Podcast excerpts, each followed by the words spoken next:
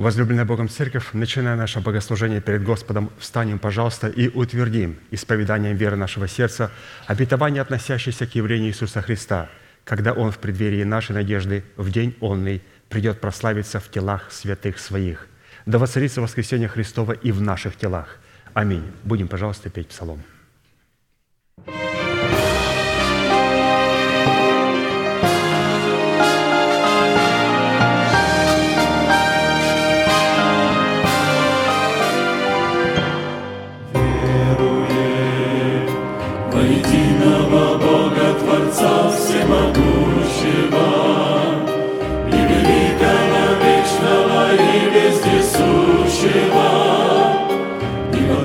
святого деяния сильного, единого Бога и Бога единого, и во Духа Святого деяния сильного, единого Бога и Бога единого.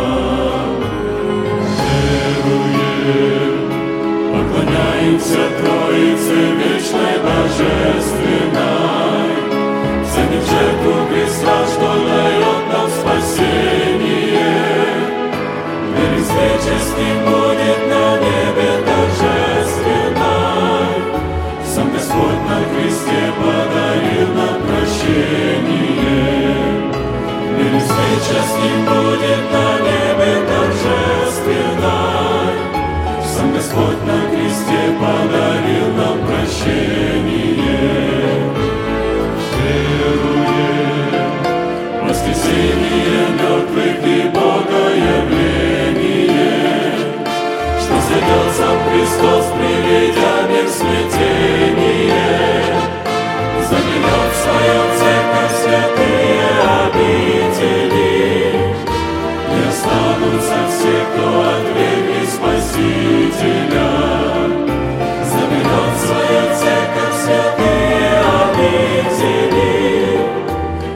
восстанутся все, кто отвергли Спасителя. Герои, справедлив наш Господь и суды его что Иисус своей кровью явил искупление, уже свете по правам своим воскресением. Стал для нас он надежда и надежда,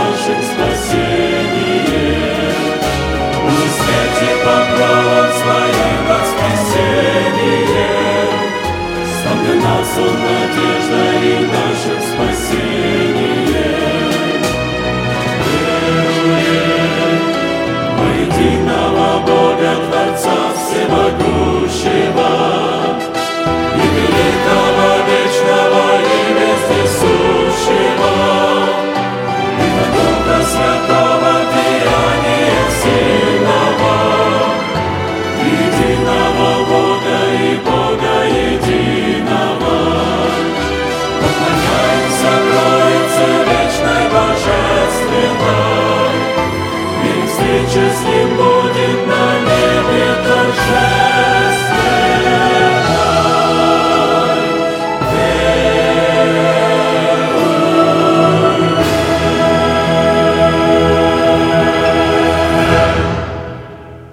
наши головы в молитве.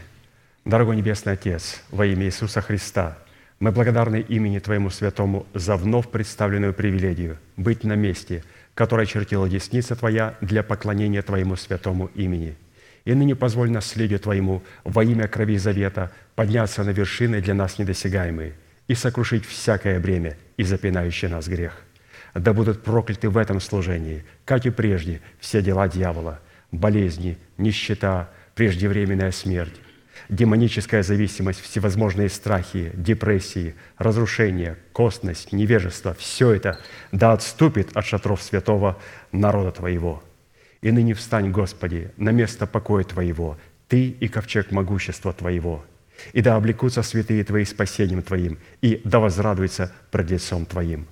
Дай нам больше от Духа Твоего, пропитай нас Духом Твоим святым, позволь нам найти светлое лицо Твое – мы благодарим Тебя, что это служение представлено пастором Аркадием в Твои божественные руки, и мы молим Тебя, продолжай вести его рукою сильною и превознесенную. Великий Бог, Отец и Дух Святой. Аминь. Будьте благословены, пожалуйста, садитесь.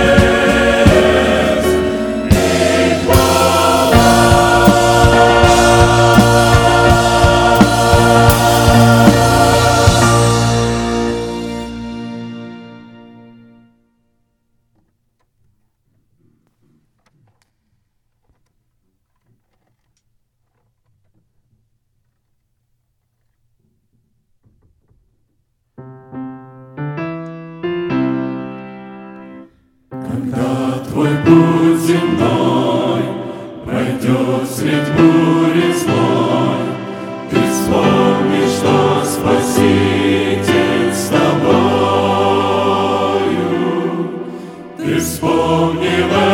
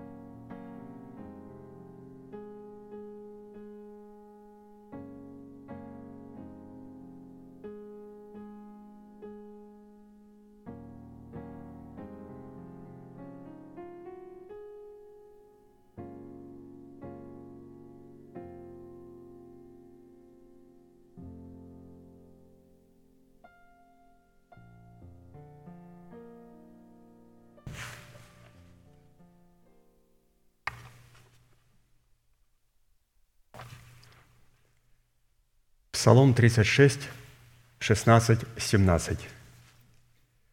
«Малое у праведника лучше богатства многих нечестивых, ибо мышцы нечестивых сокрушаются, а праведников подкрепляет Господь. Малое у праведника лучше богатства многих нечестивых». Во-первых, стоит обратить наше внимание на численное превосходство нечестивых над праведниками. Неужели в церкви больше нечестивых, чем праведников? Для того, чтобы дать правильный ответ, необходимо обратить это иносказание не к церкви, а, во-первых, к самому себе. В праведнике мы увидим наш дух, который представляет интересы Христа в нетленных обетованиях. А в нечестивом мы увидим державу смерти в лице нашего необновленного мышления и нашего ветхого человека, который представляет интересы сатаны и князя Мамоны. И поначалу, когда мы в душевности тех, кто представляет державу смерти в нас, больше, чем тех, кто представляет Христа в нетленных обетованиях. Поначалу только субстанция нашего духа представляет нетленное обетование. Это при одном условии, если эти нетленные обетования есть в нашем духе. А душа и наше тело не представляют нетленных обетований. Поэтому нам необходимо, чтобы все это нетленное, все это богатство, которое находится в духе, оно могло распространиться также на нашу душу и на наше тело. А теперь давайте обратим внимание на малое праведника и богатство многих нечестивых, а точнее тех, кто стоит за ними. Когда Господь стоит за малым у праведника, то оно, это малое, с одной стороны, никогда не может истощаться, а с другой может увеличиваться до восполнения потребностей сотен тысяч и даже миллионов людей. Потому что праведник надеется не на то малое, которое доверил ему Бог, а на Бога, который доверил ему малое. Приведем два примера. Так, например, вдова из Сарепты Сидонская, по слову Ильи, понадеявшись на Бога вместе со своим сыном и Ильей, питалась в течение всего голода. Количество муки и масла только для одного преснока или одного небольшой лепешки так и не истощалось. То есть мы видим о том, что малое праведника, оно не истощается. То есть Господь им давал ровно столько, чтобы вдова и ее сын и Илья не умерли с голоду. И это первая часть того малого, за которым стоит Бог. Оно не истощается, оно достаточно, чтобы жить. Но вторая часть монеты Господь может увеличивать до необычайных размеров то, что называется малым.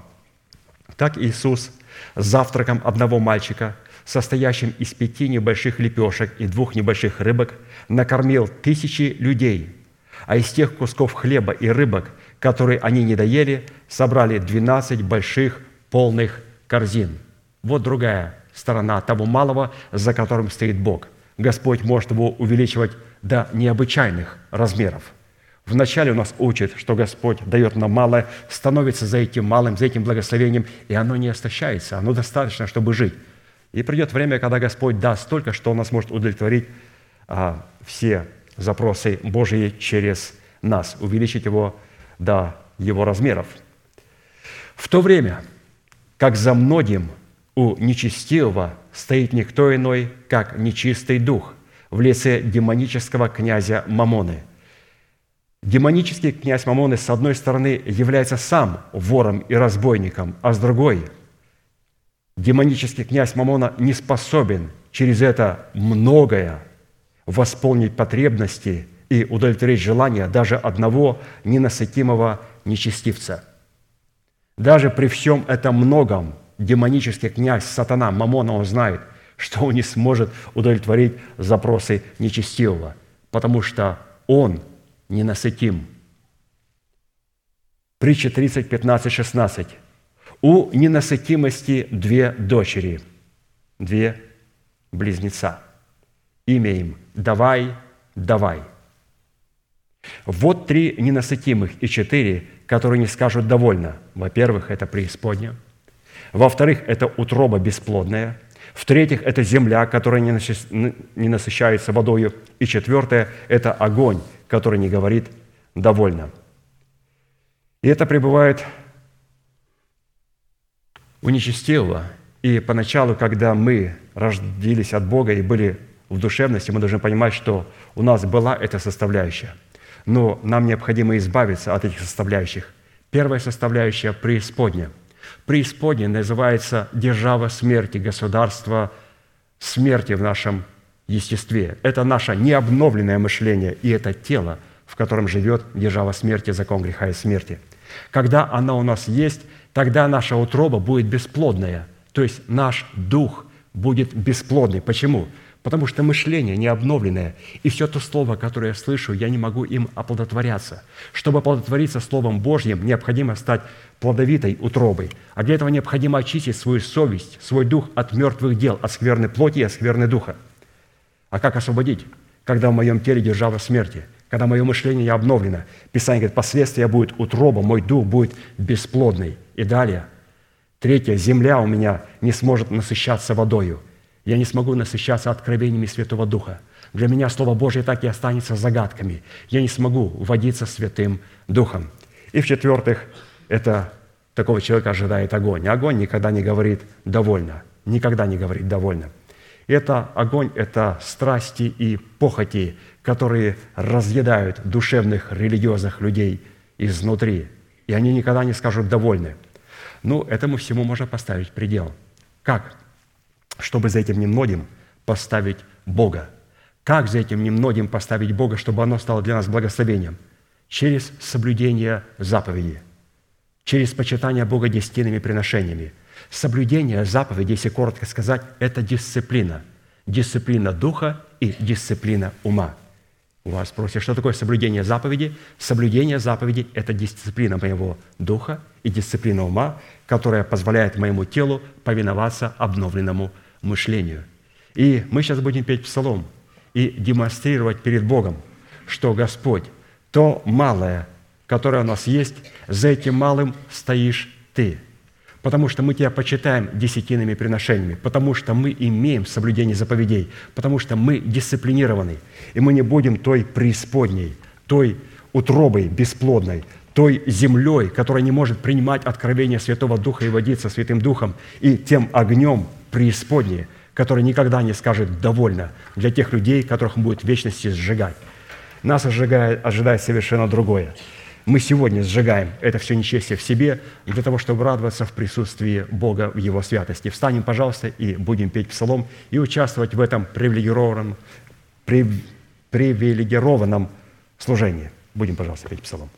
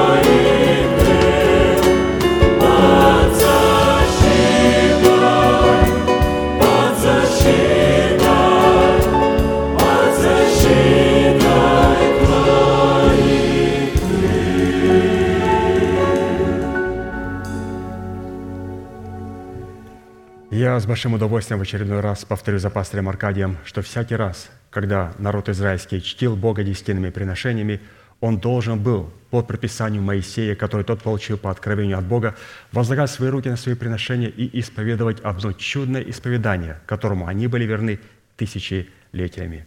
Мы с вами, будучи тем же Израилем, привитые к тому же корню, питаясь соком той же маслины, сделаем то же самое. Протяните вашу правую руку, символ правой деятельности, и, пожалуйста, молитесь вместе со мной. Небесный Отец, во имя Иисуса Христа, я отделил десятины от дома своего и принес в Твой дом, чтобы в доме Твоем была пища. Я не отдаю в печали, я не отдаю в нечистоте, я не отдаю для мертвого. Я глубоко верю в Твое неизменное Слово и рад, что имею привилегию выражать мою любовь и признавать Твою власть. И ныне, согласно Твоего Слова, я молю Тебя, да откроются Твои небесные окна, и да придет благословение Твое до избытка на Твой искупленный народ во имя Иисуса Христа. Аминь, аминь. Будьте благословены, пожалуйста, садитесь.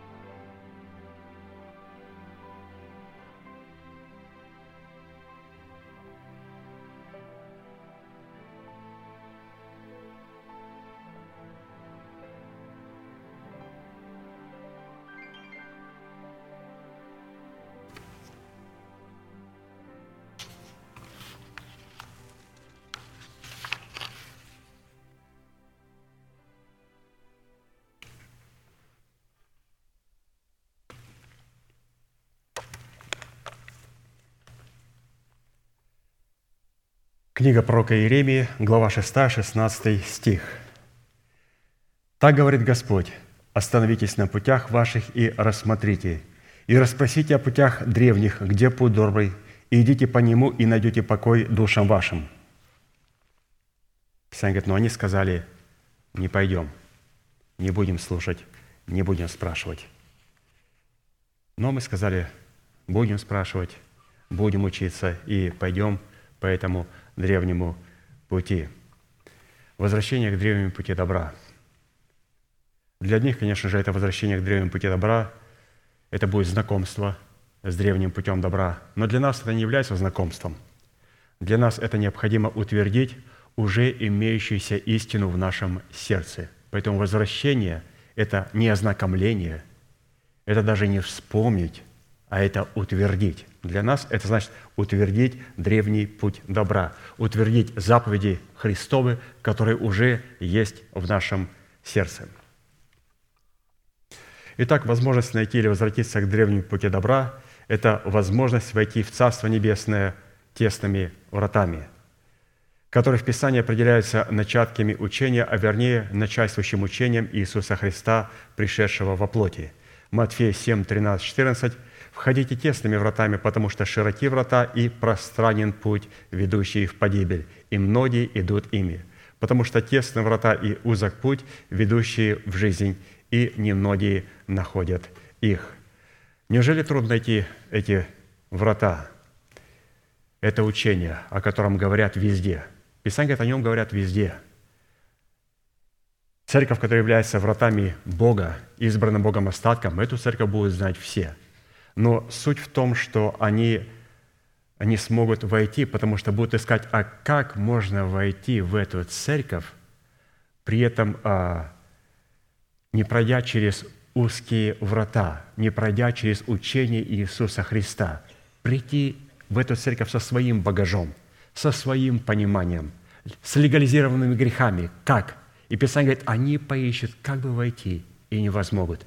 Махнут рукой и уйдут. Поэтому все те, которые люди были когда-то в нашем собрании, потом ушли, мы даже понимаем, что они не вошли в Царство Небесное. Они все эти годы искали, как бы можно было войти в Царство Небесное, чтобы легализировать то беззаконие, то нечестие, тот грех, тот свой религиозный опыт или свои собственные понимания, и не смогли этого сделать.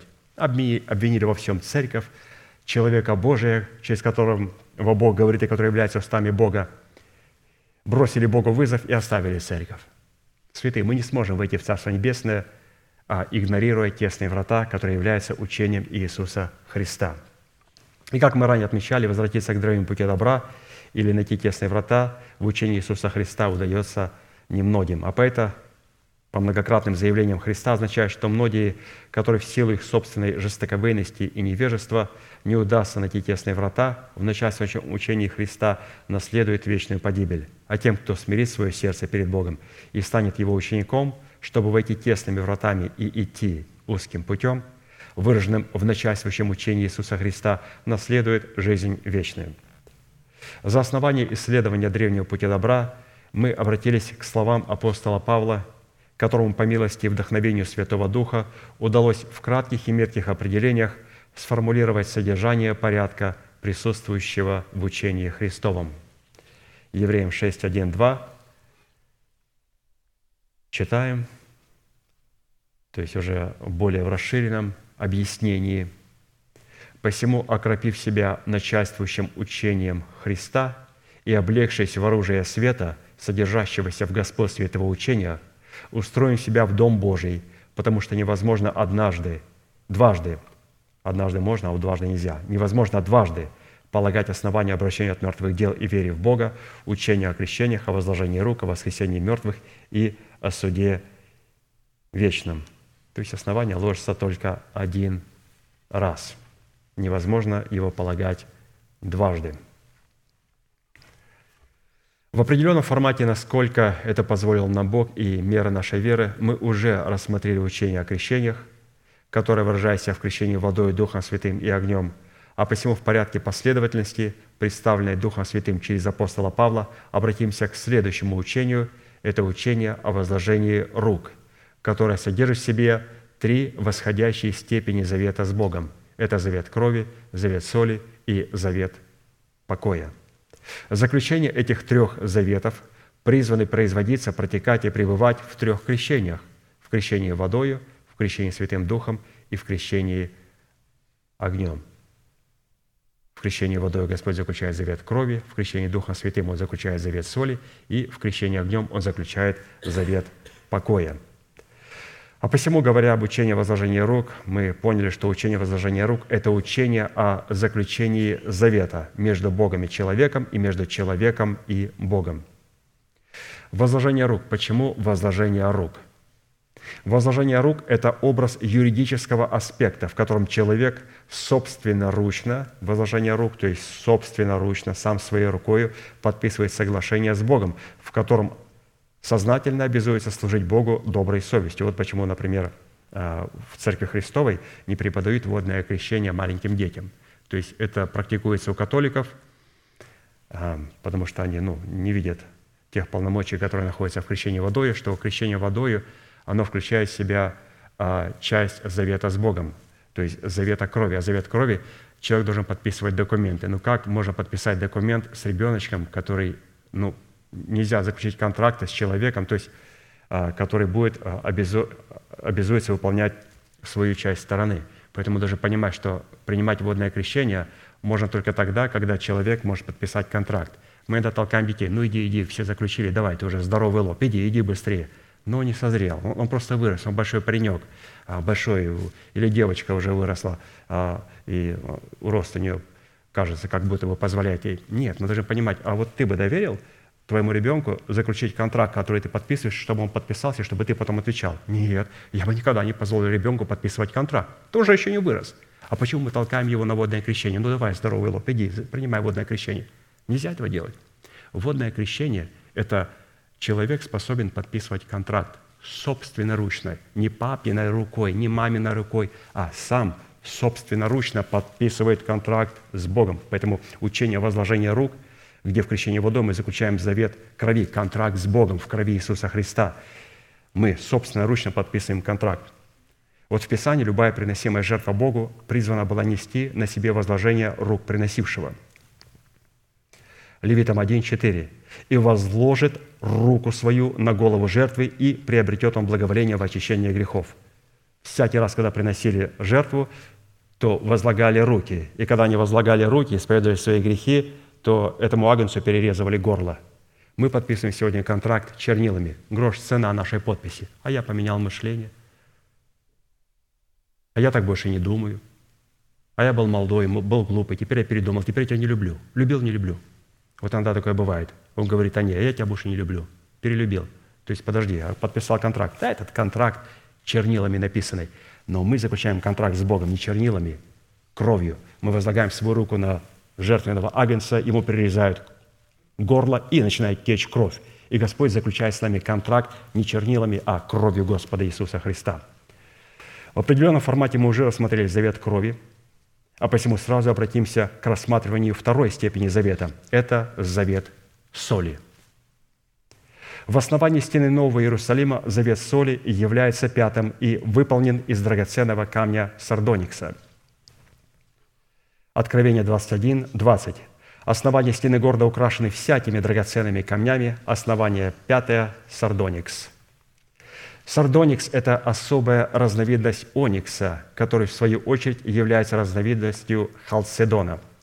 Насколько нам известно, сардоникс в разновидности оникса находился также на судном наперстнике первосвященника, а следовательно, когда речь заходила о полномочиях сардоникса, то Бог посредством Урима и Тумима задействовал именно функции и голос соли – то есть есть голос крови. Когда Господь заключает завет крови, то драгоценный камень находился также на наперстнике пресвященника. Также и здесь мы встречаем камень сардоникс а, в крещении Духом Святым, в завете соли. Он также находится на груди первосвященника. А то, что находится на груди первосвященника, и то, с чем мы заходим, оно обладает голосом.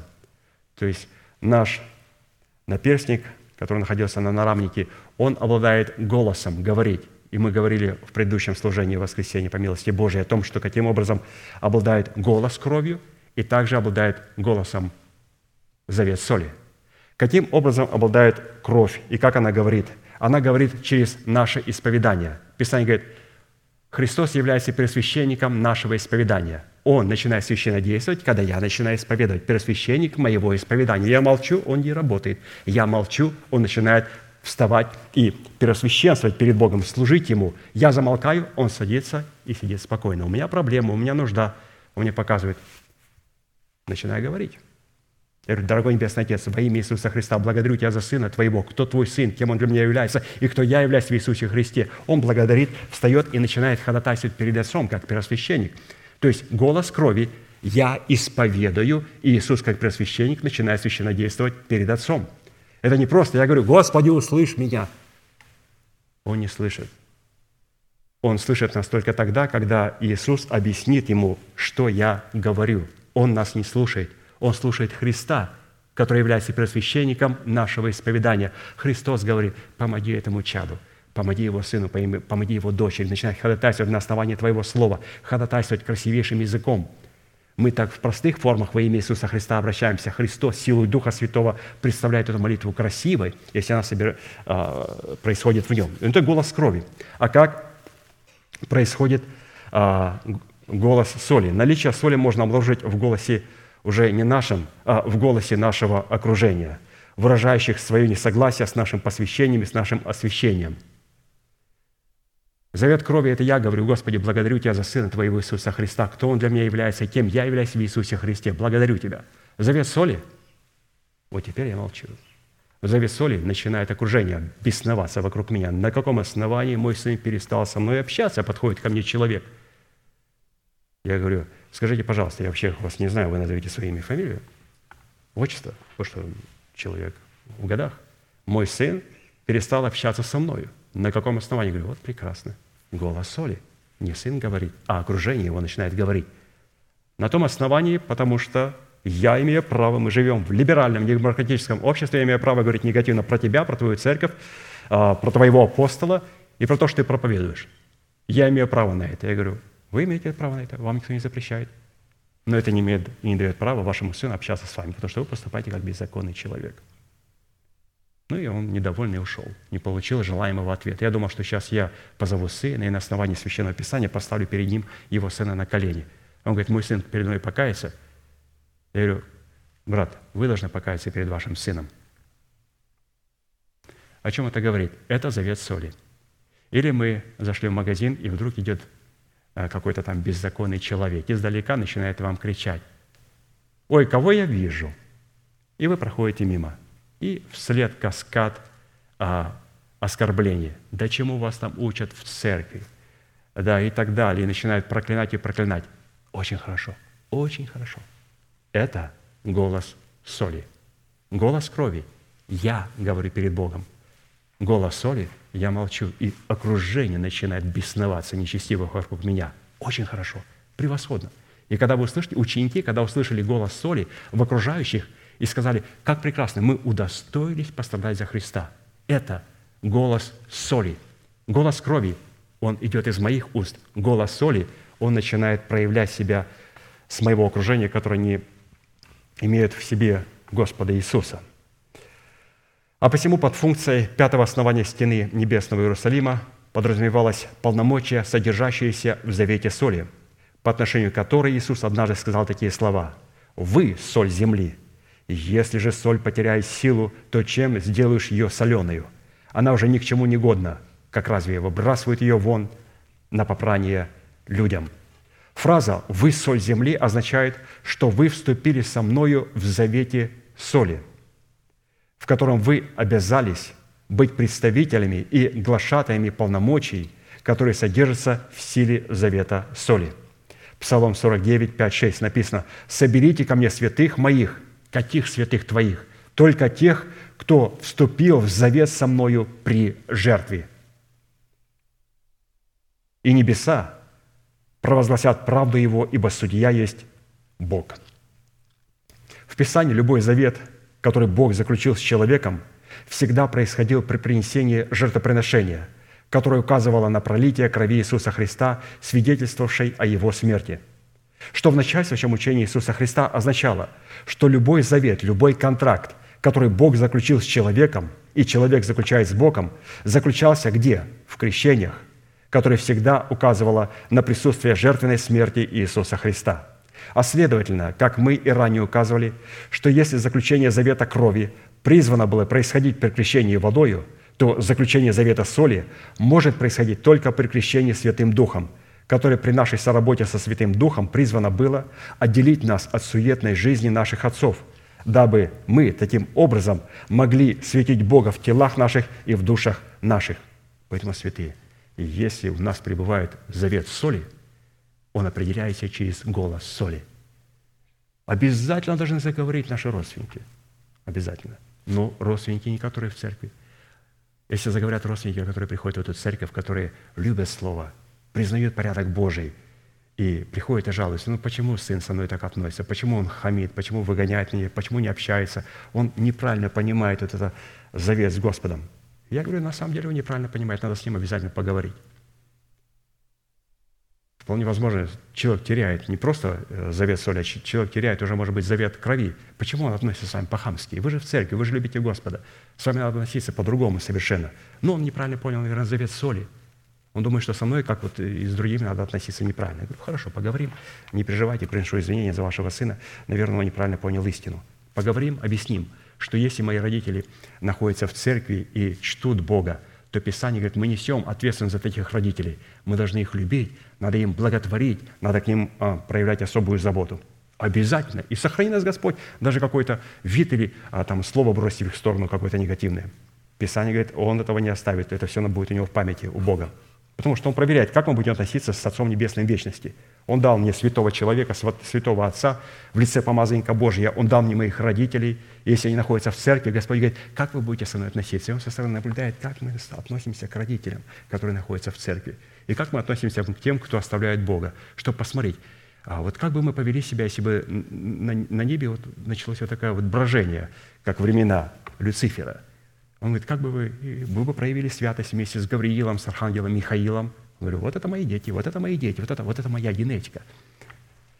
То есть мы должны вот эти вот вещи понимать, завет крови, завет соли, и как а, проявляя себя голос, как в завете крови, так и в завете соли. В завете крови мы говорим, в завете соли начинает окружение вокруг нас говорить. Это очень хорошо. Завет соли как договор может потерять свою силу только в одном случае, если одна из сторон либо не будет разуметь его полномочий – либо, разумея, откажется выполнять свои обязательства. И в данном случае этой стороной может являться только человек, но ни в коем случае не Бог. Потому что слова, исходящие из уст Божьих, которыми Бог связал себя за исполнение своей воли и своей роли в завете соли, являются для Него беспрекословными и неизменными. Так и написано, Псалом 88, 35, 38. Господь говорит, «Не нарушу завета моего и не переменю того, что вышло из уст моих. Однажды я поклялся святостью моею, то есть поклялся в завете соли. Солгу ли я Давиду? Семя его, семя Давида, прибудет вечно, престол его, как солнце предо мною. Вовек будет тверд, как луна, и верный свидетель на небесах. То есть Господь неизменный, Он говорит, не нарушу, не переменю. Почему, Господь, не нарушишь и не переменишь своего слова, своего завета, своего контракта? Он говорит, я же поклялся в святости своей. Когда ты, Господь, поклялся? В завете соли. Для полноты понимая, понимания сути драгоценного сардоникса, представляющего и содержащего в себе полномочия завета соли, нам, как и в предыдущих основаниях, следует рассмотреть имя апостола, которым нарекается пятое основание из сардоникса. Потому что именно имя апостола будет обуславливать достоинство и природу сардоникса, который в этом основании будет представлять полномочия завета соли, в то время как само основание из сардоникса будет обуславливать работу соли, который Бог будет совершать полномочиями, содержащимися в имени апостола, написанного на этом камне.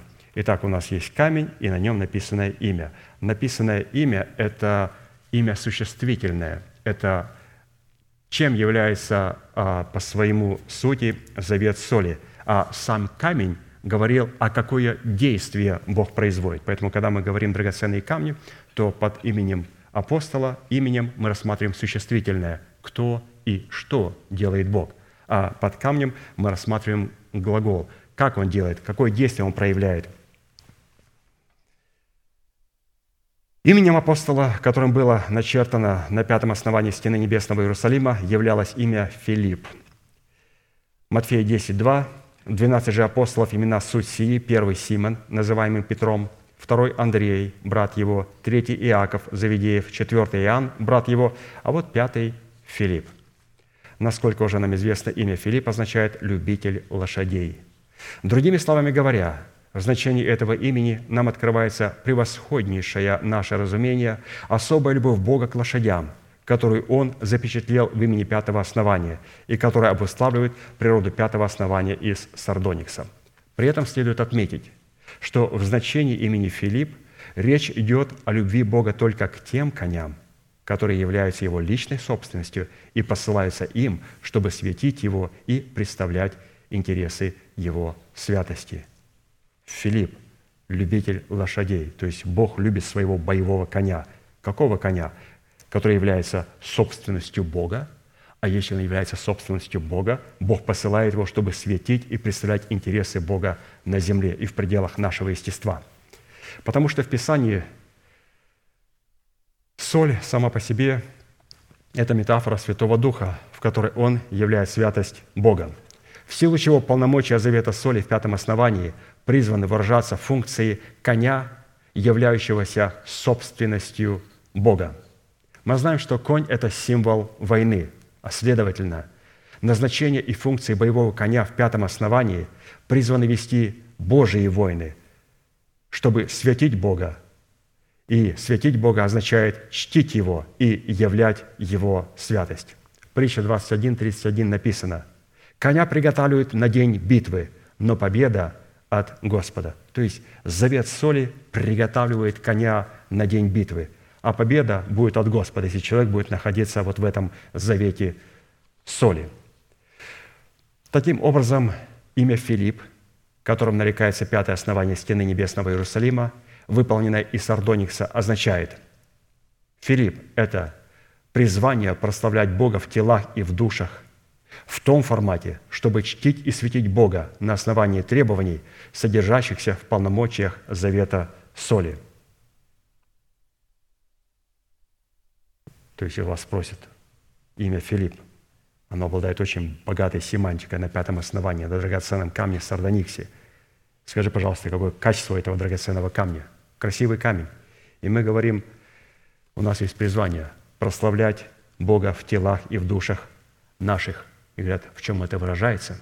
Чтобы чтить и светить Бога на основании требований, которые находятся в завете соли. А там планочка в завете соли поднимается очень высоко. И если здесь человек в завете крови прожил всю свою жизнь, пришел к седым годам и говорит, ты знаешь, я думаю, что везде люди спасаются и так далее, вот эти тесные врата, избранный Богом остаток. Неужели ты думаешь, что такие все вот миллионы людей пойдут в ад? Иисусу однажды сказали – Сынок, мы вот слушаем тебя, у нас создается впечатление, что очень много людей погибнет. Почему так проповедуешь? Он не сказал, о, да, их катастрофически много будет погибать. Он сказал, вот, войдите сквозь тесные врата. Он говорит, что многие поищут и не смогут войти. Здесь он показал, что катастрофически много умирает людей среди верующих – он сказал, обратите внимание, сказал, неужели вот мало спасающихся? Он говорит, давайте я еще более сфокусирую. В церкви очень мало спасающихся, потому что многие поищут, как войти в церковь, при этом игнорируя Слово Божие, которое говорит, от чего необходимо отказаться, осветиться, отделиться, чтобы потом посвятить себя Богу. Он говорит, многие поищут и не возмогут. Ну, давайте мы посмотрим на вот этого боевого коня, которого Господь любит, и посмотрим, в чем а, заключаются эти составляющие. Рассмотрим восемь составляющих. И мы будем проверять себя на наличие этих составляющих. Я знаю, что святые, они у вас есть, они, эти составляющие есть у меня. Конечно же, есть некоторые, которые необходимо еще отполировать, привести в должный порядок, отполировать их так, чтобы они могли э, лечь э, в золотое гнездышко. И как пастор нам говорил, что нельзя подполировывать золотое гнездышко. Господь выливает из Слова Божия через уста своего помазанника в благовестном слове золотое гнездышко. И потом берем драгоценный камушек и начинаем этот драгоценный камушек гранить для того, чтобы он мог лечь в золотое гнездышко. И мы не можем, пока никто не видит, подогнуть золотое звездочко, гнездышко, чтобы как-то оно нам, а, Слово Божие, было на нашей стороне. Нет, я вот напильничком и все, все время работаю со своими драгоценными камнями так, чтобы не нарушать Слово Божие. Мы не повреждаем, Писание говорит, Слово Божие, как это делают многие. Почему? Они хотят вот поработать с этим драгоценным камнем. Они начинают манипулировать и подфутболивать Слово Божие, чтобы оно импонировало им. Мы так не делаем. У нас есть драгоценный камушек, и сейчас мы будем его полировать. Хорошо, первая составляющая, начинаем полировку. Первая составляющая полномочия, содержащиеся в имени Филипп, представляющего функции боевого коня, призвана прославлять Бога в телах и в душах, которые суть Божьи – Завет соли позволяет нам представлять Бога, Его полномочия в наших телах и в наших душах. То есть это та субстанция, которую необходимо спасти. Бог спасает наш дух, но наша душа, наше мышление, наше тело, смертное, стареющее, его необходимо спасти. И поэтому вот это имя апостола Филиппа, оно помогает нам, чтобы прославить Бога в наших телах и в наших душах. 1 Коринфянам 6:20. «Ибо вы куплены дорогой ценою, посему прославляйте Бога и в телах ваших, и в душах вашей, которые суть Божии». И смысла данной констатации прославлять Бога в телах и душах – это светить Бога в телах и душах. А светить Бога в телах и душах – это вести войны за территориальную целостность наших тел и душ. То есть полностью Господь сказал, «Я без порока сохраню и дух, и душу, и тело». И это территориальная целостность. То есть э, многие страны сегодня воюют за что? Чтобы сохранить свою территориальную целостность. И сегодня происходят эти войны, чтобы сохранить целостность. И мы видим, какие они бывают кровопролитные. То есть в духе сегодня тоже происходят эти войны, и наша задача – сохранить территориальную целостность. Поэтому в Завете Соли нам необходимо а, нашу душу и наше тело установить искуплением Христовым. Но это не делается в Завете Крови. В завете крови Господь сказал, я даю гарантию только спасти твой дух. И даю тебе очень мало времени в промежутке всей твоей жизни. Сколько там человек может жить? 80, 90, 120 лет. Вот, очень короткая жизнь. В этом мгновение нам необходимо через завет соли спасти свою душу и свое тело. Мы отметили, что приведение своих воин Бог никогда не посягает на чужое и никогда не захватывает территории, ему не принадлежащие прежде – Бог ведет войны только за те территории, которые ранее принадлежали Ему, а затем были захвачены Его врагами. То есть вот сегодня Израиль пришел, а окружающий мусульманский мир говорит, так что это вы пришли? Это наша земля. Он говорит, нет, это земля, во-первых, не ваша и не наша. Вообще-то это земля Бога Авраама, Исаака, Якова, святого Яхвы. Он говорит, да, это земля нашего отца Ибрагима, вашего Авраама, это одно и то же. Но это наша земля – мы имеем на нее право. Я говорю, это не земля Ибрагима, это земля Ибрагима или же Авраама, но в то же время Исаака, Якова. Они говорят, нет, мы не признаем Сару, которая родила вас. Мы признаем Агарь, и эта земля наша. И вот сегодня происходят эти войны за территориальную целостность. Евреи хотят получить ее себе, потому что эта земля принадлежит Богу, а, разумеется, арабский мир хочет получить ее себе – и разумеется, что под этими территориями, за которые Бог ведет свои войны, чтобы возвратить их вновь в свое достояние, всегда имеется в виду та категория людей, которые Богом называются своими. Давайте прочитаем Матфея 1, 20, 23. «Ангел Господень явился ему во сне и сказал, «Иосиф, сын Давидов, не бойся принять Марию, жену твою, ибо родившийся в ней есть от Духа Святаго. Роди же сына и наречешь ему имя Иисус, ибо Он спасет людей своих от грехов их. Он спасет людей своих от грехов своих, людей своих. То есть вот если суммировать, что нам хочет сказать сегодня наш пастор брат Аркадий в этой первой составляющей, что Господу необходимо приготовить своего коня. А для того, чтобы приготовить своего, своего коня, Господу необходимо, чтобы человек согласился, что он должен спасти посредством полномочий завета соли не только его дух, а его душу и его тело. И когда человек примет полноту спасения для своего духа, души и тела, такой человек становится конем, на котором потом может восседать наездник в лице Духа Святого. Вторая составляющая полномочия, содержащаяся в имени Филипп, представляющего функции боевого коня, призвана поставить нас в зависимость от Святого Духа, чтобы быть водимым Святым Духом. Исайя 63, 12, 14. «Который вел Моисея за правую руку величественную мышцей своею, разделил перед ним воды, чтобы сделать себе вечное имя, который вел их через бездны, как коня по степи, и они не спотыкались. Как стадо сходит в долину, Дух Господень вел их к покою. Так вел ты народ твой, чтобы сделать себе славное имя. Как вел? Как коня по степи, коня, который не спотыкается. Есть кони, которые спотыкаются, есть кони, которые не спотыкаются. Это тех, которых Господь ведет по своей степи, как Он вел Моисея и избранный Богом остаток. Кто-то споткнулся и пал косми в пустыне. А Моисей, Халев, Иисус Навин – и все те, кто вышли из Египта, от 20 лет и младше, вот они были тем конем, которые не спотыкались никогда. А как определять, спотыкаюсь я или не спотыкаюсь? Вот когда мы говорим на эту ману, что это такое? Где перепелы? Где те арбузы? Где тот лук? Ну где? Где-то остринка? Почему мы постоянно пребываем в Слове Божьем? Можно, пожалуйста, скажи что-то новое. Вы знаете, святые, я говорю постоянно, что все новое. Для меня, вот я когда читаю, читаю, слушаю а, а, вот, труды пастыря, для меня они всегда по-новому, как и для вас – блестят своими разными оттенками.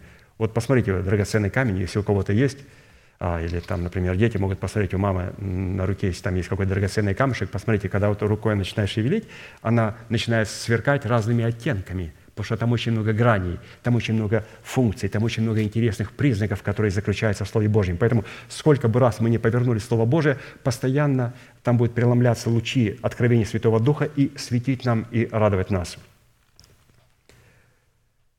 когда Бог говорит о своем боевом коне, то Он представляет себя в качестве наездника, управляющего своим боевым конем, то есть конем, который Он ведет по степи, который не спотыкается. Боевой конь, который не спотыкается под своим всадником, это образ и прототип категории людей, которые водятся Святым Духом. То есть водимый Святым Духом – это конь, который не спотыкается. Теперь есть конь, который спотыкается.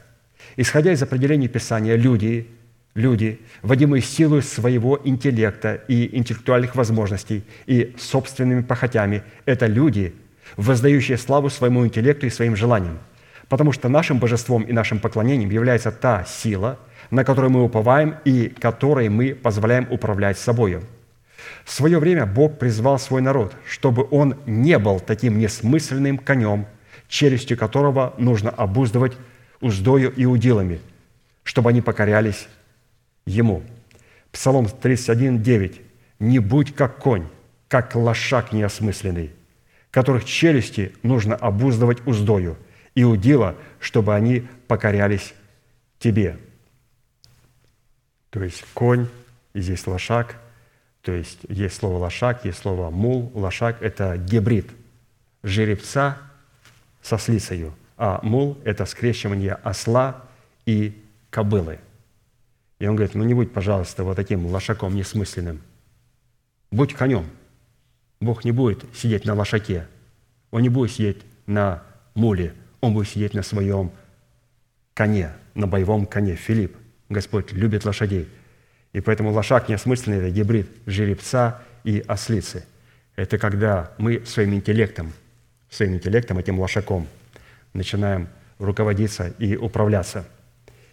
И вот челюсти которые необходимо постоянно обуздывать, это наши уста или орудие, через которое призвано осуществляться управление нашим естеством. Вождение Святым Духом – это способность воздавать славу Богу или же светить Бога.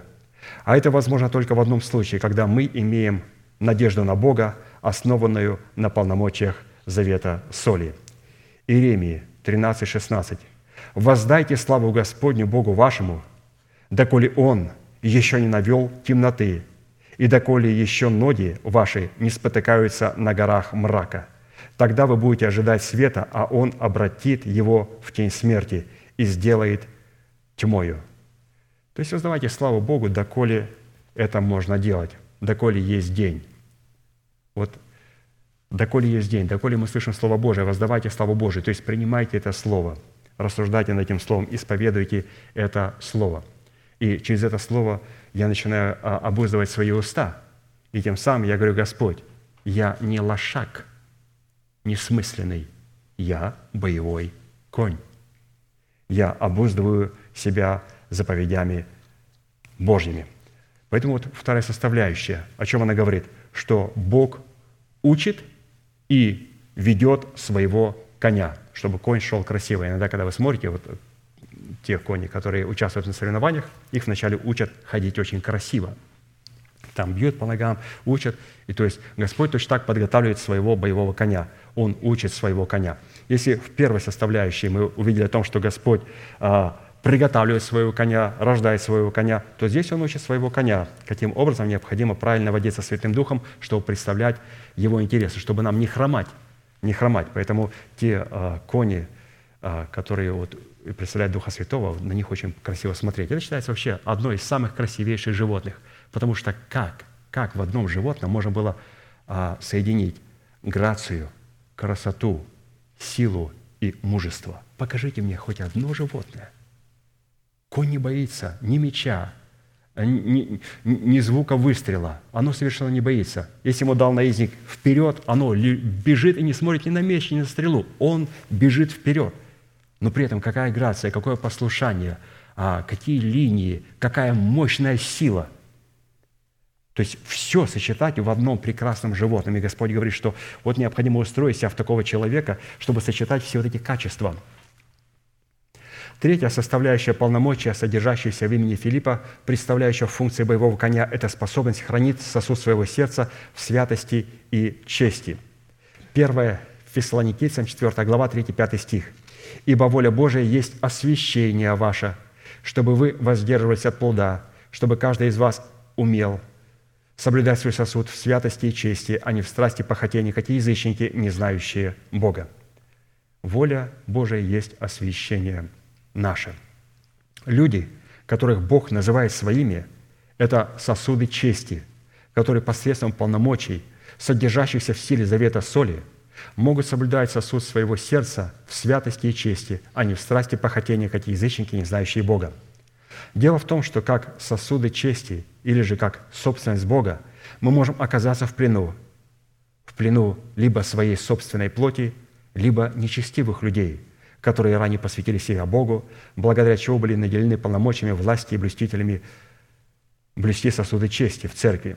Но затем сердце их надмилось, и дух их ожесточился до дерзости.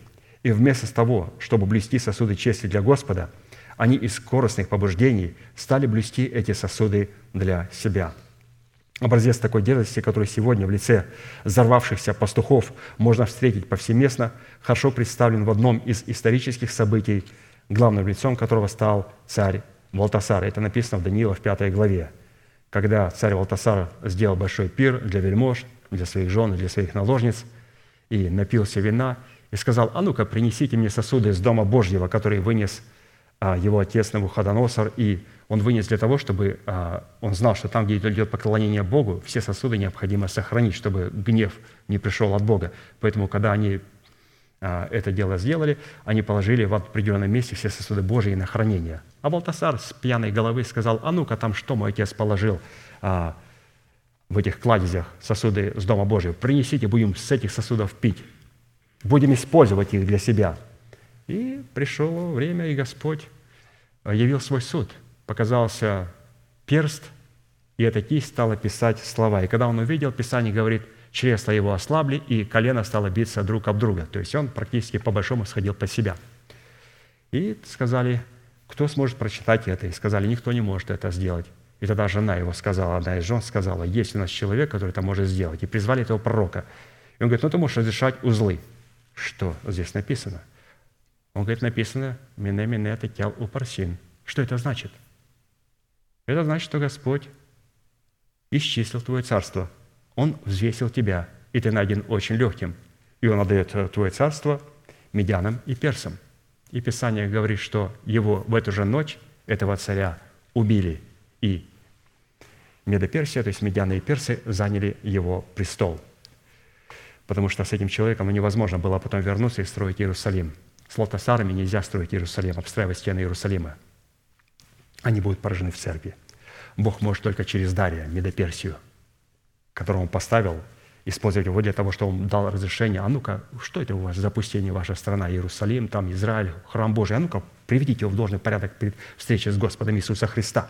То есть у нас должен быть этот дарий. То есть Церковь Божия должна быть освобожденная от этих валтасаров, которые используют Церковь Божию. Поэтому это очень важная составляющая – Это историческое событие является не только образцом дерзости, в которой люди пренебрегают полномочиями, содержащимися в крови завета, но и образом того, как Бог ведет свои воины за те территории или же за тех людей, с которыми Он стоит в завете соли, исходящего и основанного на завете крови. Именно завет соли указывает, что люди, находящиеся в этом завете – вводятся Святым Духом, благодаря которому Бог получает возможность вести свои войны за их освобождение, как от суетной жизни перед от отцов, так и от насилия нечестивых в церкви. То есть боевой конь – это тех, которых Господь сказал, а, Он освободит. То есть третья составляющая, вот вкратце, ну, в одном слове, Бог освобождает своего боевого коня от насилия своего собственного ветхого человека и также от беззаконников, которые сегодня заполонили и заняли лидирующее положение в Церкви Божьей – Четвертая составляющая полномочия, содержащаяся в имени Филипп, представляющего функции боевого коня, призвана посрамить враждебных всадников на конях в лице пастырей и козлов, не принадлежащих Богу, но выдающих себя за них. То есть война продолжается. Захария 10, 3, 5. «На пастырей воспылал гнев мой, и козлов я накажу. Ибо посетит Господь Саваоф стадо свое, дом Иудин, и поставит их как славного коня своего на брани, и поставит их, как славного коня своего на брани. Из него будет краеугольный камень, из него гвоздь, из него лук для брани, из него произойдут все народоправители. И они будут как герои, попирающие врагов на войне, как уличную грязь, и сражаться, потому что Господь с ними, и посрамят всадников на конях. Кто посрамит? Того, человека, которого Господь поставит как своего славного коня на брани. В глобальном масштабе славный боевой конь в лице избранного Богом народа посрамит всадников на конях в лице сатанинского сборища, называющего себя иудеями, но таковыми не являющимися, в канун своего восхищения к Богу. Точно так же, как Бог в канун восхищения пророка Илии посрамил поклонников Ваала, которые утверждали, что поклоняются истинному Яхве. Что мы можем здесь заключить, что Бог посрамит всех всадников. Через кого? Через своего славного коня, которого Он поставит во время брани своей.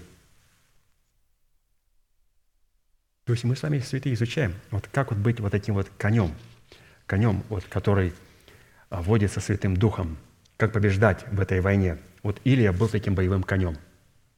Посмотрите, перед тем, как он был восхищен, он привел приговор над всеми жрецами Вала. То есть это, как бы так мягко сказать, жрецы Вала.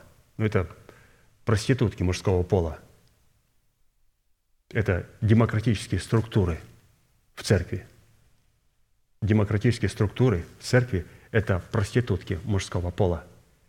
Это когда они друг друга избирают, а потом пастор, чтобы переизбрать себя, дает всем по 100 долларов. Ребята, там поставьте галочку. И у человека спрашивают, ты что, поставил? Слушай, 100 долларов мне не помешает. Это проститутки в церквах мужского пола, которые стоят во главе движения. Писание говорит, что когда Господь придет прославиться во святых своих, Он со всеми этими жрецами Вала а, поставит на них жирную точку. Пятая составляющая полномочия, содержащихся в имени Филиппа – представляющего функции боевого коня, призвана поразить враждующие с Богом народы во главе с Антихристом острым мечом, исходящим из уст наездника. Боже мой, Господь через этого боевого коня судит. И смотрите, суд происходит в нас, в лице там, вот, ветхого человека Господь производит суд, в церкви Он производит свой суд над этими а, людьми нечестивыми, беззаконными. Он также произведет суд над этим миром и над Антихристом, который станет президентом –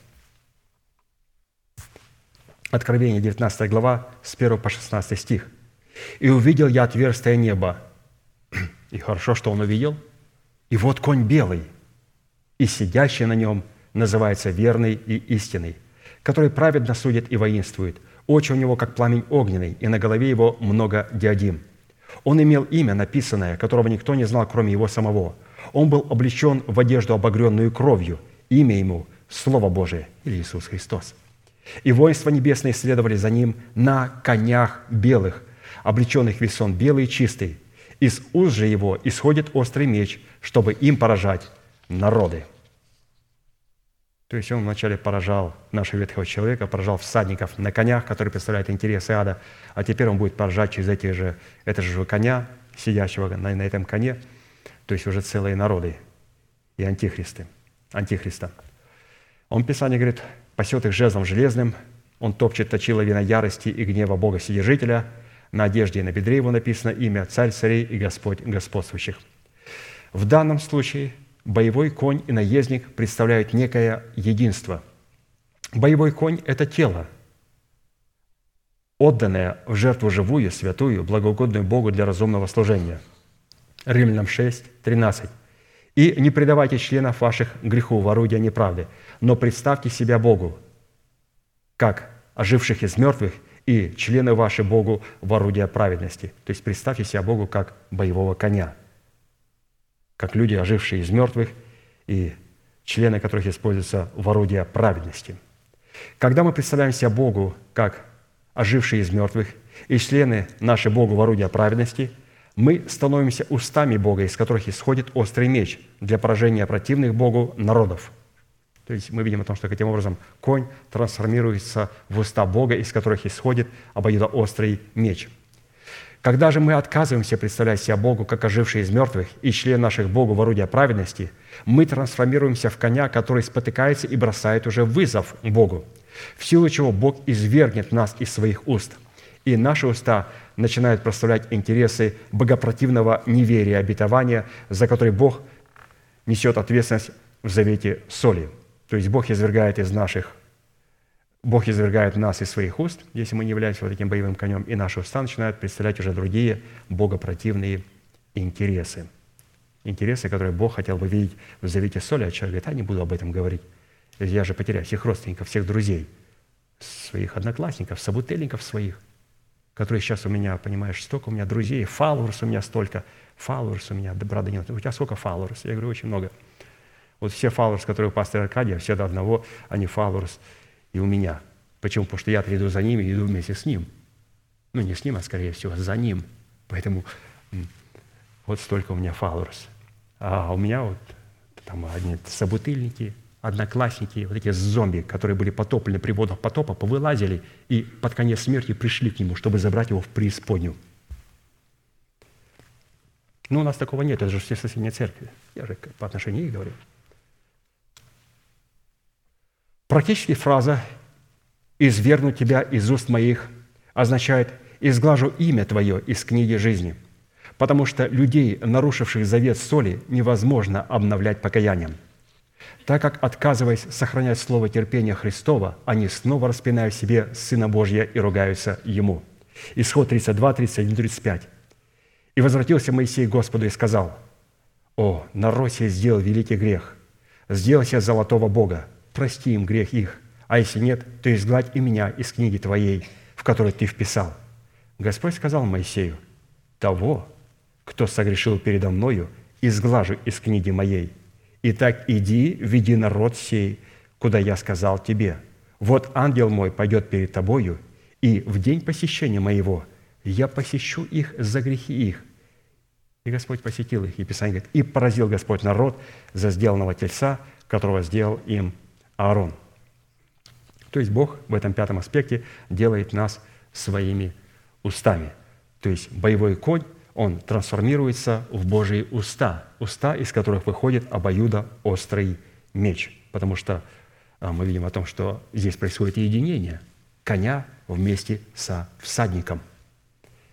А, до тех пор, пока этот всадник не сядет на коня, до тех пор, пока он не приготовит его, не объездит его, до тех пор, пока он удила в уста не поставит, он не сможет что-то делать своим мечом из своих уст. То есть он, сегодня мы работаем над конем, то есть полируем все эти грани драгоценного камня сардоникса для того, чтобы соответствовать этим составляющим. Шестое.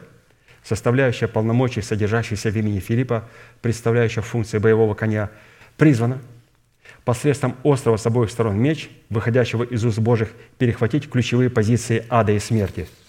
Ой, Боже мой, куда мы пришли? Смотрите, мы пришли с чего? Господь начал нас готовить боевым конем. Потом Он производит суд над нашим ветхим человеком.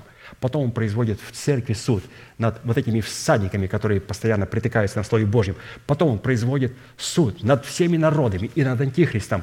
Теперь Он производит суд над всем адом и над всей смертью. Вы представляете, куда боевой конь пришел? Откровение 1, 16, 17. «Он держал в деснице своих семь звезд, и из уст его выходил острый с обоих сторон меч – и лицо его, как солнце, сияющее в силе своей. И когда я увидел его, то пал к ногам его, как мертвый.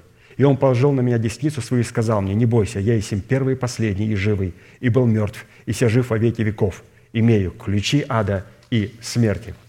Исходя из этого места Писания, следует, что сидящий на белом коне, из уст которого исходит острый меч, и также держащий в своей деснице семь звезд, из уст которого также исходит острый с обоих сторон меч, это одно и то же лицо, представляющее в остром с обоим, с обоих сторон мече функции, содержащиеся в себе силы полномочия завета соли. Эти полномочия, связанные с содержанием заключенным в имени Филипп, говорят о том, что Сын Божий в завете соли всегда был первым и последним. То есть он говорит, я первый и последний, живой, живый и был мертв, и все жив во веки веков, имею ключи ада и смерти –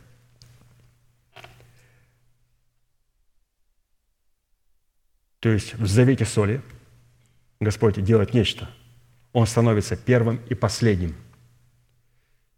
И как определять, что мы находимся в завете соли? Это когда Господь становится первым и последним.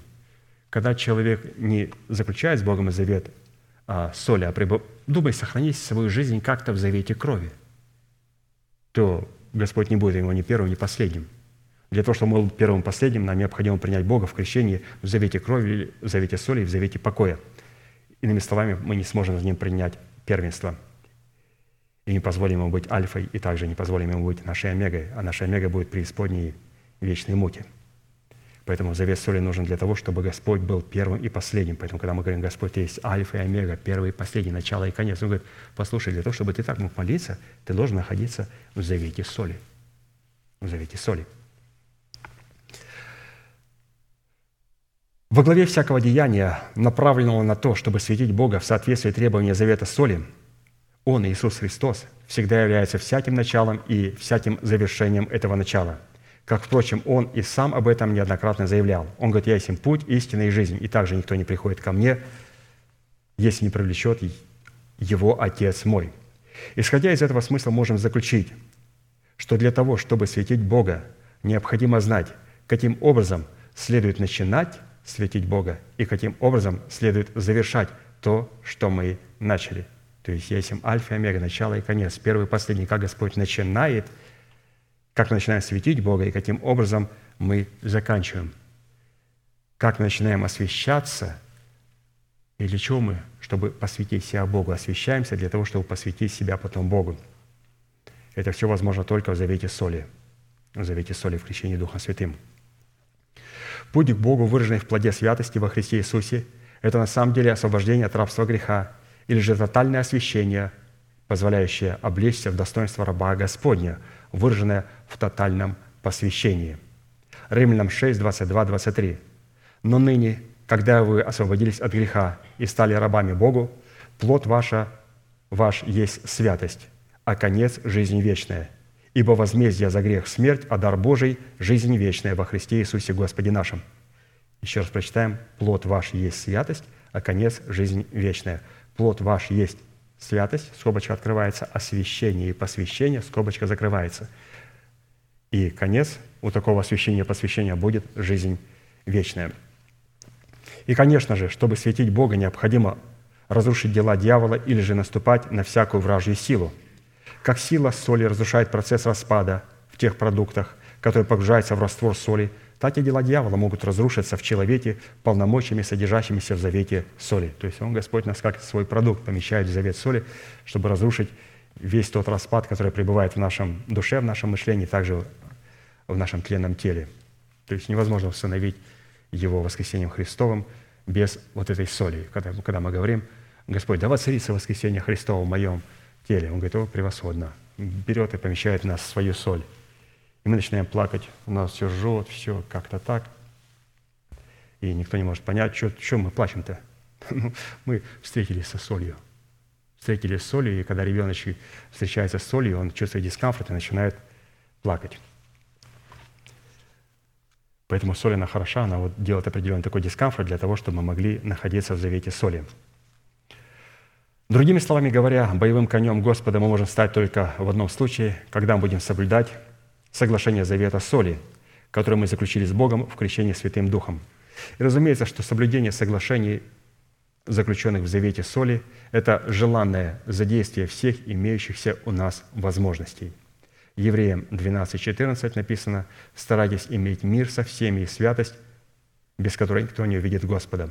Старайтесь иметь мир со всеми и святость, то есть освящение и посвящение, без которых никто никогда не увидит Господа. То есть вот, пожалуйста, теперь зададим вопрос, каким образом Бог перехватывает позиции смерти, позиции смерти в нашем естестве над адом и смертью, только тогда, когда мы правильно понимаем суть освящения и посвящения. Да, я призван иметь мир со всеми людьми, со всеми людьми, но не забывать, разумеется, про посвящение мое и мое освящение. Иногда говорят, ну, я могу дружить с человеком неверующим с нашей работе. Нет, он не может быть твоим другом он может быть твоим коллегой. Друг, он имеет очень много точек соприкосновения. Коллега, он имеет соприкосновение только на работе. Если твой неверующий друг является твоим другом, то, извините, пожалуйста, где у вас точки соприкосновения? Этот человек развратный, он курит, он пьет, он легализирует грехи, он ненавидит церковь, ненавидит Бога, ненавидит Слово Божие. Но вы работаете с ним вместе. Он коллега. Друг, вы мои друзья. Может быть, вы не мои коллеги, но вы мои друзья – ну вот, вот, вот, вот вы мои друзья. Почему? Потому что у меня с вами намного больше точек соприкосновения, чем с людьми, с которыми я работаю, например, только по бизнесу.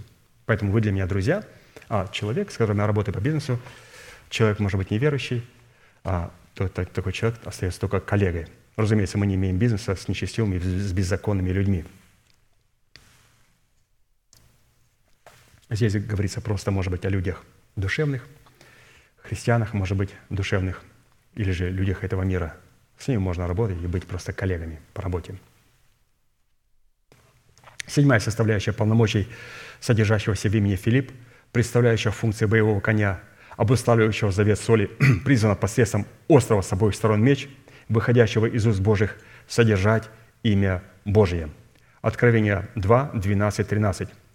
«Так говорит имеющий острый с обоих сторон меч, знаю твои дела, и что ты живешь там, где престол сатаны, и что содержишь имя Твое, и не отрекся от веры моей, даже в те дни, в которые у вас, где живет сатана, то есть где демократический порядок присутствует в церкви, умершлен верный свидетель мой Антипа, то есть человек, который постоянно говорил о порядке Божьем, он умершлен, и ты живешь там, но продолжаешь держать Слово Божие. Острый с обоих сторон меч – это Слово Божье, исходящее из уст Божьих, в формате веры Божьей через благовествуемое слово о Царстве Небесном, которое посланники Бога, как боевые кони Небесного Отца, приняли в свое сердце и затем под воздействием Святого Духа исповедовали Его. Евреям 4, 12, 13. «Ибо Слово Божие живо и действенно, и острее всякого меча обоюдоострого. Оно проникает до разделения души и духа, составов и мозгов, и судит помышления и намерения сердечные. И нет твари, сокровенной от Него, но все обнажено и открыто перед очами Его, Ему дадим отчет. А посему, чтобы содержать Слово Божье, необходимо иметь уста, из которых мог бы выходить острый с обоих сторон меч. Завет соли – это обладать устами, из которых будет, вот, которые выходить Слово Божие, как острый с обоих сторон меч. А для этой цели, как мы говорили с вами, необходимо быть боевым конем, наездником которого мог бы являться Святой Дух, Дух Божий – Потому что если моим наездником будет а, не Святой Дух, то я буду своим языком резать людей, жалить людей своим ядом. Но для того, чтобы это Слово Божие выходило из меня, оно было как обоидо острое, то есть я вначале это слово направляю к себе, и если я вижу, что я ну, не соответствую этим стандартам, я не буду резать другого брата. Я сначала зарежу вот этого ветхого человека внутри меня. Обоюдоострый, я беру это Слово Божие и сказать, а что это ты на собрание не ходишь? Ты тоже пропустил? Ну, у меня уважительная причина, я на рыбалке был с ребятами. А она болела. И она смотрела собрание по телевизору. А он с ребятами был на рыбалке. И потом члены своей ячейки говорят, ты что это на собрании не была? Давайте так, прежде чем, когда мы начинаем кому-то понукать, берем этот меч и заходим в свое сердце, и до помышлений и намерений сердечных начинаем прокалывать себя. И потом, когда мы заметим, Господи, все, слава Богу, полный Божий порядок. И потом, когда мы будем говорить с другими людьми, мы будем говорить очень с почтением, очень нежно. И когда мы им что-то скажем, они скажут, ты знаешь, ты прав, я должен исправиться. Когда Христос с кем-то говорил, а, то Он говорил только с одной целью, чтобы привести к покаянию, чтобы оправдать человека. И они благодарили Его, они как магнит потом привязывались к этому человеку. Поэтому, святые, мы говорим, вот быть боевым конем – это значит иметь Слово Божие. Слово Божие вначале протыкаю себя, что убить – убиваю, а потом становлюсь сокрушенным, мягким и начинаю мягко говорить с братами и сестрой в Церкви Божьей. Ну, разумеется, только в тех сферах, за которые я несу ответственность. Если я несу ответственность за этого брата, а, то я, разумеется, буду молчать, просто молиться. И, конечно же, для этой цели необходимо быть боевым конем, наездником которого мог бы являться Святой Дух, но чтобы быть боевым конем, необходимо иметь причастие к полномочиям, содержащимся в силе завета соли. А посему фраза «содержишь имя мое» означает усиливаться и укрепляться полномочиями имени Господа, пересиливать и преодолевать полномочия имени Господня – брать силой и захватывать полномочиями ями имени Господня, показывать себя сильным и крепким полномочиями имени Господня.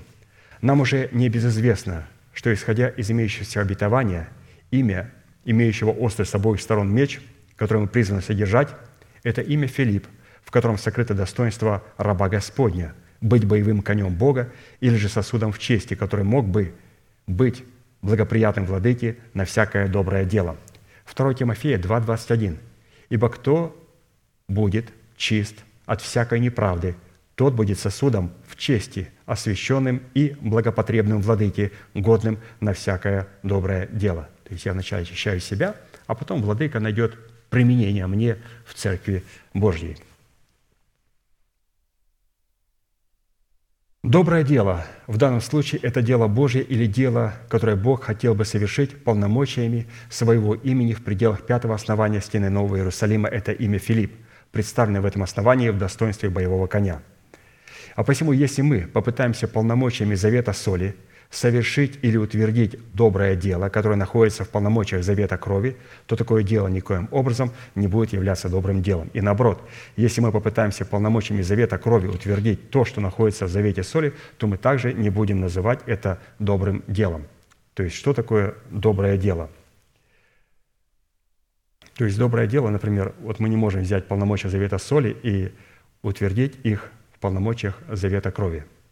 Потому что а, Завет соли, он требует от нас посвящения, он требует платы цены. Но если мы возьмем эти посвящения и перенесем в завет крови и говорим, Господь, я буду молиться, буду поститься, буду делать то-то и то-то. Он говорит, друг, это завет крови. Здесь должен поблагодарить Бога за то, что Он для тебя сделал. Иди повыше, иди в завет крови, там молись и постись а я хочу здесь, я хочу заработать себе на спасение, хочу доказать, что мне эта кровь-то и не нужна, я пролью свою кровь, я дам свое тело на сожжение, я нечто хочу сделать для тебя. Он говорит, друг, в завете крови люди благодарят только Христа за то, что Он сделал. Иди в завет соли, там что-то делай. Или же наоборот, мы находимся в завете соли, где Господь говорит, планочка поднимается, являя дела святости. А мы говорим, а я люблю всех. Бог всех любит. Бог спасет всех. Надо быть таким мягким, толерантным и так далее. Бог любит всех. Он уже все сделал, и спасение вам гарантировано, святые. Подожди, это завет соли. Если хочешь так поговорить, иди в завет крови. Там говорят, благодарим Тебя, что Ты кровью своей искупил нас из всякого колена, народа, языка и племени, и мы будем царствовать с Тобой на земле. Ну, кто это говорят? Это говорят цари и священники – это говорят люди, которые пребывают в завете крови, завете соли, завете покоя. Поэтому если мы полномочия, которые находятся в завете соли, спустим в завет крови и начнем зарабатывать все делами на спасение, мы потеряем свою жизнь. И если наоборот мы возьмем то, что мы делаем в завете крови, и начнем присваивать это завету соли, то мы также потеряем свое спасение. То есть нельзя путать. Потому что у каждого конкретного доброго дела, в котором мы призваны светить и прославлять Бога, должны быть как свое собственное время, также свое собственное место, свое собственное имя и своя конкретная цель. У завета крови своя цель, у завета соли своя цель, у завета покоя своя цель. В завете крови я успокаиваюсь. Бог продолжает искать, Господи, вы кого ищете? Я говорю, ищу поклонников, кто бы мог поклоняться в духе и в истине. Господи, нас здесь полсотни сидит. А, я ищу поклонника, который поклонил. Господи, ты не успокоился? Он говорит, нет. А мы успокоились тебе. Он говорит, ты успокоился в завете крови. Я успокоюсь в завете покоя. А, завет покоя – это для тебя. Это когда я а, сокрушенным духом становлюсь а, вот этой семерочкой. Я признаю статус церкви как полноты, наполняющей все во все. Я прихожу в меру полного за Христова и достигаю полноты времен, и Господь успокаивается в нас. В завете крови успокаиваемся мы. В завете покоя успокаивается Бог. Его цель не чтобы успокоить нас. Его цель, чтобы успокоиться в нас. Поэтому нельзя останавливаться на крещении водой. Нужно крещение Духом Святым и крещение огнем. Завет крови, завет соли и завет покоя. Давайте приведем пример, иллюстрацию. Например, посеяв доброе семя, сеять доброе семя – это, разумеется, доброе дело. Но если мы начнем сеять доброе семя не в отведенное для него время, например, не весной, для него время весной, то есть время благоприятное, а начнем сеять это семя осенью, сразу перед зимой, то такое дело можно назвать только горем – когда мы начинаем совершать этот посев там, где мы хотим, и не в тех границах, которые для нашего посева отвел Бог в предмете нашего собрания, то такое дело также может называться только горем. Также, если мы начнем совершать этот посев в свое имя, как это сделали Анани и Сапфира, то такое дело тоже называется горем. И если при посеве мы будем иметь какую-нибудь материальную цель, а не цель нетленную, выраженную в поиске Бога или в том, чтобы почтить Бога, то такое дело тоже можно назвать только одним горем, а не добрым делом. Нетленные семена – это обетование будущего, входящие в наследие нетленные. Нетленные семена могут быть различными, и у каждого нетленного семени, у каждого нетленного обетования есть свое определенное тело, сокрытое в этом семени, своя функция – принимая в свое сердце семя какого-либо обетования или же оплодотворяясь в своем сердце семенем какого-либо обетования, мы в это время творим дело Божие. Далее, сохраняя и взращивая семя какого-либо обетования, мы также творим доброе дело.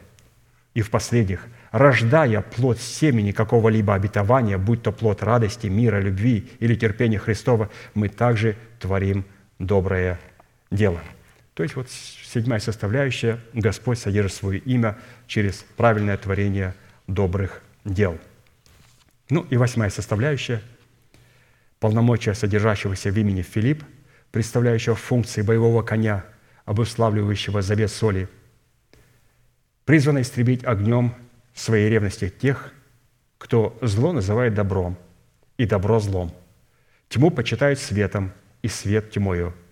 Горько почитает сладким – а сладкое – горьким. Вот, вот это делает как раз завет соли. Или же Бог через своего боевого коня. Исайя 5, 20, 30. «Горе тем, которые зло называют добром, и добро злом. Тьму почитают светом, и свет тьмою. Горько почитают сладким, и сладкое горьким. Горе тем, которые мудры в своих глазах, и разумный перед самими собою. Горе тем, который храбрый пить вино и сильно приготавливать крепкий напиток, который за подарки оправдывают виновного и правых лишают законного. Зато как огонь съедает солому и пламя истребляет сено, так и стлеет корень их, и цвет их разнесется, как прах, потому что они отвергли закон Господа Саваофа и презрели слово святого Израилева. И еще одно место, Иаиль 2, 1, 11. То есть здесь говорит о том Господь, что через кого придет вот этот ужас и это горе, через каких святых. То есть эти святые люди будут представлены в лице вот этого боевого коня, на котором наездник Господь Иисус Христос. Давайте посмотрим, через кого приходит все это горе на лицо земли, на все это беззаконие. «Трубите трубою на Сионе и бейте тревогу на святой горе моей. Да трепещут все жители земли, ибо наступает день Господень, ибо Он близок, день тьмы и мрака, день облачный и туманный, как утренняя заря распространяется по горам народ многочисленный и сильный, какого не бывало от века, и после того не будет в роды родов. Перед ними пожирает огонь, а за ними палит пламя. Перед ним земля, как сад Едемский, а позади него будет опустошенная степь, и никому не будет спасения от него. Вид его, как вид коней, и скачут они, как всадники, скачут по вершинам гор, как бы со стуком колесниц, как бы с треском огненного пламени, пожирающего солому, как сильный народ, выстроенный к битве. При виде его затрепещут народы, у всех лица побледнеют. Как борцы бегут они, и как храбрые воины влезают на стены. И каждый идет своею дорогою и не сбивается с путей своих, не давят друг друга. Каждый идет своей стезею и падают на копья, но остаются невредимы. Бегают по городу, поднимаются на стены, влезают на дома, входят в окна, как вор. Перед ними потрясется земля, поколеблется небо. Солнце и луна помрачатся, и звезды потеряют свой свет. И Господь даст глаз свой перед воинством своим, ибо весьма многочисленно полчища его, и могуществен исполнитель слова его, ибо велик день Господень и весьма страшен. Кто выдержит его? То есть только те святые, которые находятся в завете соли. Ибо весьма многочисленно полчище его и могуществен исполнитель слова его. Мы сейчас, святые, будем молиться, и я призываю на это место каждого святого, кто бы хотел обладать в Иисусе Христе вот этим могуществом и быть исполнителем Его Слова. А для того, чтобы быть исполнителем Его Слова, необходимо в завете соли утвердить Его святость. И вполне возможно, мы согрешили, сделали какой-то определенный поступок, сделали то, что не должен делать человек в завете соли. Друзья, у нас есть завет крови. Он для нас. Мы находимся в завете покоя, но если мы приняли целостное спасение, то даже человек, который находится в завете покоя, как Давид, который сказал, «Согрешил я перед Господом, я должен умереть». И пророк Нафан немедля сказал, «Ты не умрешь, Бог снял беззаконие. Он не сказал, Давид, помолимся, попросим Господа. Он моментально сказал, когда он сказал, я согрешил, я должен умереть. И он моментально сказал, ты не умрешь, Бог простил тебя. Меня? За грех? Совершенно верно. Потому что если мы находимся правильно в завете соли, мы находимся правильно в завете покоя. Господь всегда нам дает доступ к завету крови. И я призываю это место каждого святого, кто бы хотел увидеть полномочия в своей жизни завета крови. Мы будем ждать вас у алтаря. Будем молиться, пожалуйста.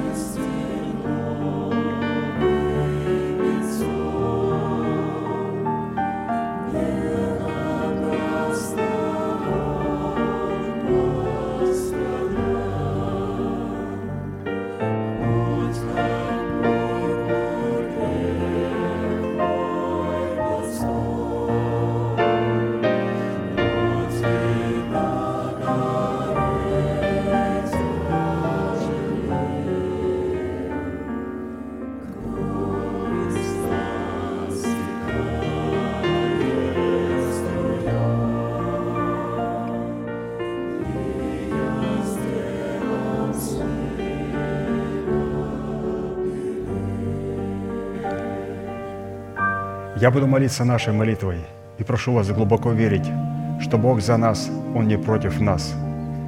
Он возлюбил нас вечной любовью. Он даровал нам дело своего искупления.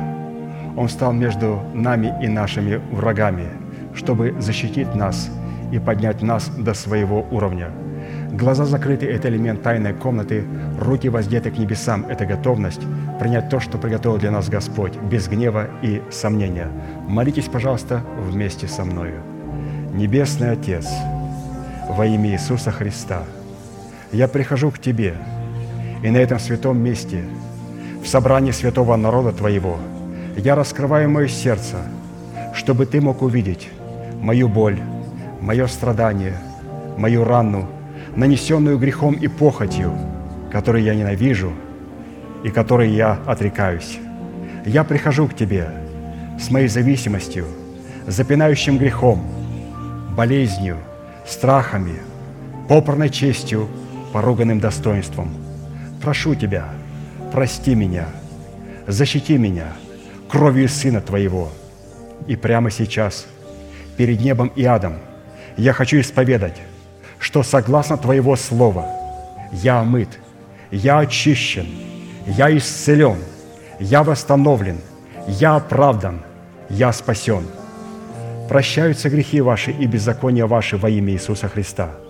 Да благословит тебя Господь, да презрит на тебя светлым лицом своим и помилует тебя и да даст тебе мир. Да падут вокруг тебя тысячи и десятки тысяч, одесную тебя, а к тебе не приблизится – да придут на тебя благословения гор древних и холмов вечных. Да будет низвержена шумом из тела твоего держава смерти, и на ее месте да будет воздвигнута держава жизни и воскресения. Да придет все это на тебя и на все потомство твое, и весь народ да скажет Аминь.